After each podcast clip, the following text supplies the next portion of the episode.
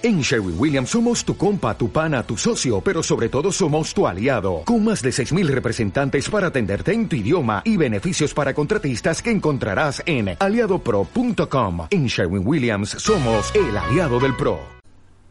Hola chicos, ¿qué tal? ¿Cómo estáis? Bienvenidos a otro capítulo de la silla vacía podcast.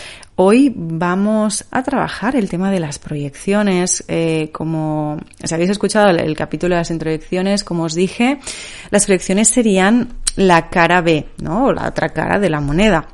Digamos que juegan un papel en conjunto, ¿vale? Y ahora lo vamos a ver al tratar las proyecciones.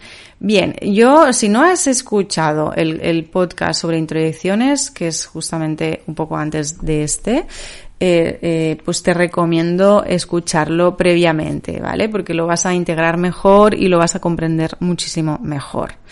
Bien, la proyección, las proyecciones hemos dicho que es la cara inversa de la introyección. Recordemos que las introyecciones eran esos mandatos, esas creencias que nos tragábamos sin masticar. Vale, pues aquí, en lugar de masticar, sería un poco más el símil de escupir. ¿Vale? Es como que no queremos eh, comernos eso, no nos hacemos cargo. Entonces, eh, cuando yo estoy proyectando, estoy poniendo en los demás aquello que no me gusta de mí y que Obviamente, por lo tanto, yo no me hago cargo, no me responsabilizo y culpo al mundo, al otro, a, la sociedad, a lo que sea, de lo que se está originando en mí. Sí, es algo que se origina en mí, pero lo pongo en el otro. No lo eh, tomo, no lo asumo, no lo acepto, lo rechazo, ¿vale? Si me tragué que tengo que ser muy trabajador, que eso sería la introyección de las que estábamos hablando, yo proyectaré afuera mi parte perezosa o mi parte vaga para evitar el conflicto interno, para que no choque con la imagen que tengo de mí mismo, con la identidad eh, con la que me pues eh, he ido eh, viviendo, he ido conformando mi personalidad. Entonces lo que haré será criticar a todas aquellas personas vagas, perezosas, que para mi autoconcepto eh, no está bien y, así lo protejo y así no, sufro daños, ¿no? Porque yo sí que soy muy trabajador, ¿vale? Entonces, si el otro veo que no lo es, que es un vago, que es un perezoso, que se escaquea, que, que, que bueno, que no pone esfuerzo y demás, y yo me estoy matando a trabajar, hago horas extra, eh, le pongo toda la energía del mundo, pero obviamente estamos hablando de una, de una introyección que, que no me va bien porque tampoco me deja descansar, no me estoy permitiendo descansar y veo que el otro sí. Entonces, pues eso me genera probablemente un conflicto interno, rabia hacia esa persona, porque sí se permite lo que yo no, ¿vale? Entonces lo que haré es criticarlo. Eh, generalmente los, los conflictos que, que, implican un enfado, una rabia, una crítica, un juicio hacia un objeto, una persona externa, eh, generalmente ya nos están hablando de una proyección. Más allá de que eh, sea real lo que estoy viendo, ¿sí? Puede ser que el otro sea un vago y no mm, haga absolutamente nada mm, en el trabajo. Eso puede ser real, pero también es real que estoy entrando en conflicto con eso. Y eso es lo que a mí me interesa, el conocimiento de mí mismo, porque al final se genera un conflicto con el que yo estoy sufriendo, ¿vale? Entonces, eh, podemos estar eh, proyectando no solamente a nivel negativo, entre comillas, sino también cosas positivas que no valoramos en nosotros, ¿no? Cuando admiramos, cuando idealizamos, cuando le ponemos al otro cualidades también muy exageradas o, simplemente le, le, estamos poniendo constantemente cualidades al otro, ¿no? Solo cualidades, no estamos viendo las nuestras, no nos hacemos cargo de nuestra autoestima de nuestro valor propio, de halagarnos, de, de, querernos, ¿no? Estamos queriendo más al otro que a mí. No me hago cargo de mi propio amor propio, ¿no? Valga la redundancia. Eh, también a veces las proyecciones tienen que ver o se pueden explicar desde un punto de vista físico. Eh, me, me, duele la cabeza, ¿no? Vale, pero mmm, ¿quién, ¿quién se duele la cabeza, no? Hazte cargo de eso. Quizás estás pensando mucho, quizás no te estás tratando bien, la, cabeza no te duele porque sí, no es ella que va en tu contra. eh, eres tú que estás haciendo algo mm, provocando ese dolor, ¿no? Pues al final nos da conocimiento sobre cómo actuamos, sobre qué pensamos, sobre qué necesitamos también, ¿no? Em, se proyecta muchísimo también en las relaciones de pareja o las relaciones más íntimas, aquellas en las que eh, me abro más o comparto más, ¿sí? Por un tema lógico, porque em, es como que em, en, el otro también, eh, al abrirme más, al compartir más, puedo volcar más lo que no quiero ver de mí, ¿no? Entonces también existe esa confianza de ponerlo en el otro.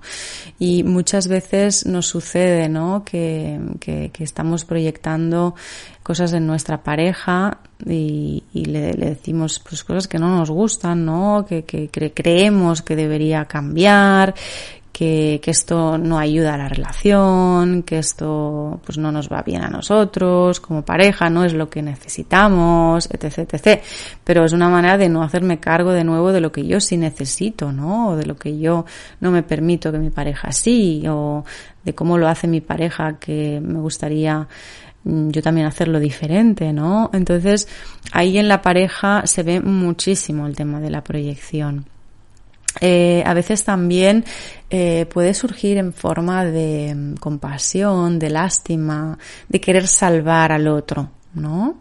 Porque estamos hablando, parece que, solo tenga que ver con la rabia o con la crítica o el juicio, pero no, también tiene que ver con a veces un sentimiento de empatía, de dolor, ¿no? De sentir la tristeza del otro y quererlo proteger, que no le pase nada. Esta actitud de salvadora o de salvador, eh, al final nos está hablando de nuestra necesidad de ser salvados, ¿no? Sobre todo de nuestro niño o niña interna, eh, que sufre, ¿no? Que está ahí en, en, una, en un mar de tristeza que no estamos atendiendo y atendemos la tristeza del otro, pero no estamos haciéndonos cargo de la nuestra, ¿no? Entonces vamos allí a salvarlo, nos volcamos, es como que, eh, no, porque yo sé que tú estás mal, yo te voy a ayudar, estoy pensando mucho en ti, que he pensado en hacer esto y lo otro y lo otro y en ayudarte de esta manera, pero el otro en ningún momento nos ha pedido ayuda, ¿no? Entonces, cuando existe también ese, ese rol eh, salvador, nos tenemos que cuestionar hasta qué punto es algo que, que realmente necesito yo, una parte de mí necesita esa atención que le estoy proyectando al otro, ¿no? Bueno, como veis, el tema de la proyección da para mucho, ¿sí? Proyectamos de todo. Generalmente se puede ver más claro y explícitamente en la crítica y el juicio, ¿no? Cualquier eh, crítica, juicio, por mínimo que sea, que proyecto en el otro y que me quedo enganchado, que me genera un enganche, es decir, que estoy ahí, ¿no? Como dándole, ¿no? No, no, no, no, no puedo dejar, no puedo dejar de criticar, no puedo dejar de pensar que lo que hace el otro no me gusta, está mal, ¿no? Cuando, cuando no me desengancho de eso, es que estoy proyectando, ¿no? Porque muchas veces sí puedo ver que lo que está haciendo el otro no está bien, o no me gusta, o no lo comparto, o no va conmigo, ¿no? No va con mis valores, no, no, no estoy ahí en consonancia con lo del otro. Pero si yo no tengo conflicto con ese tema, eh, pues no voy a quedarme enganchado dándole vueltas y seguramente ni siquiera voy a criticarlo o no voy a entrar mucho ahí. Puede, que, que diga mi opinión, pero no voy a estar eh, obsesionada con, con, el tema, ¿no? Entonces ahí está la diferencia cuando hay algo que no está bien y que a mí me genera dolor o cuando no, simplemente objetivamente lo puedo ver y lo, lo separo de mí, ¿no?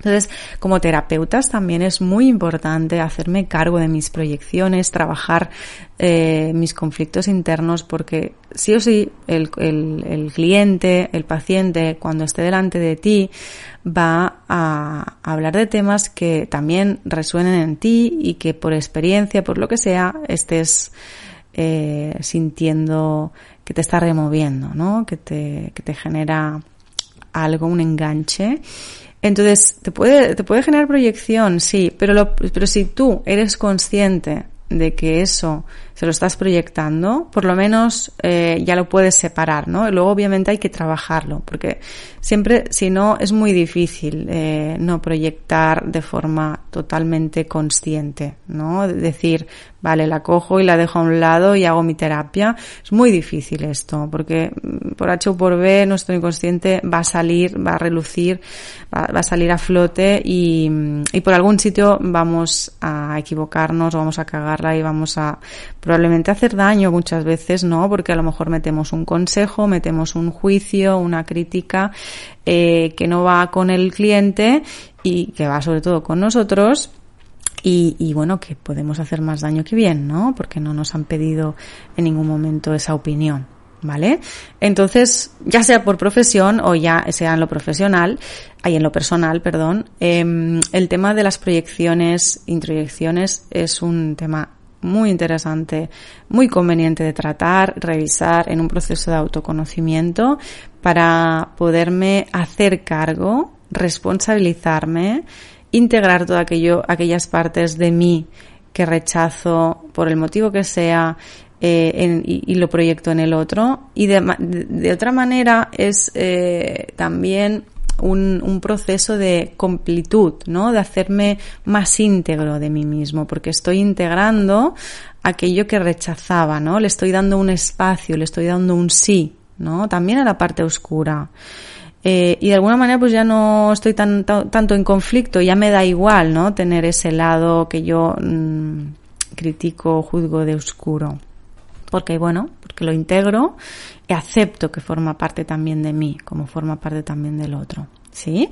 Bueno chicos, eso es todo eh, por hoy. Espero que os haya servido cualquier duda, pregunta, dejádmelo en comentarios y seguimos adelante. Un abrazo.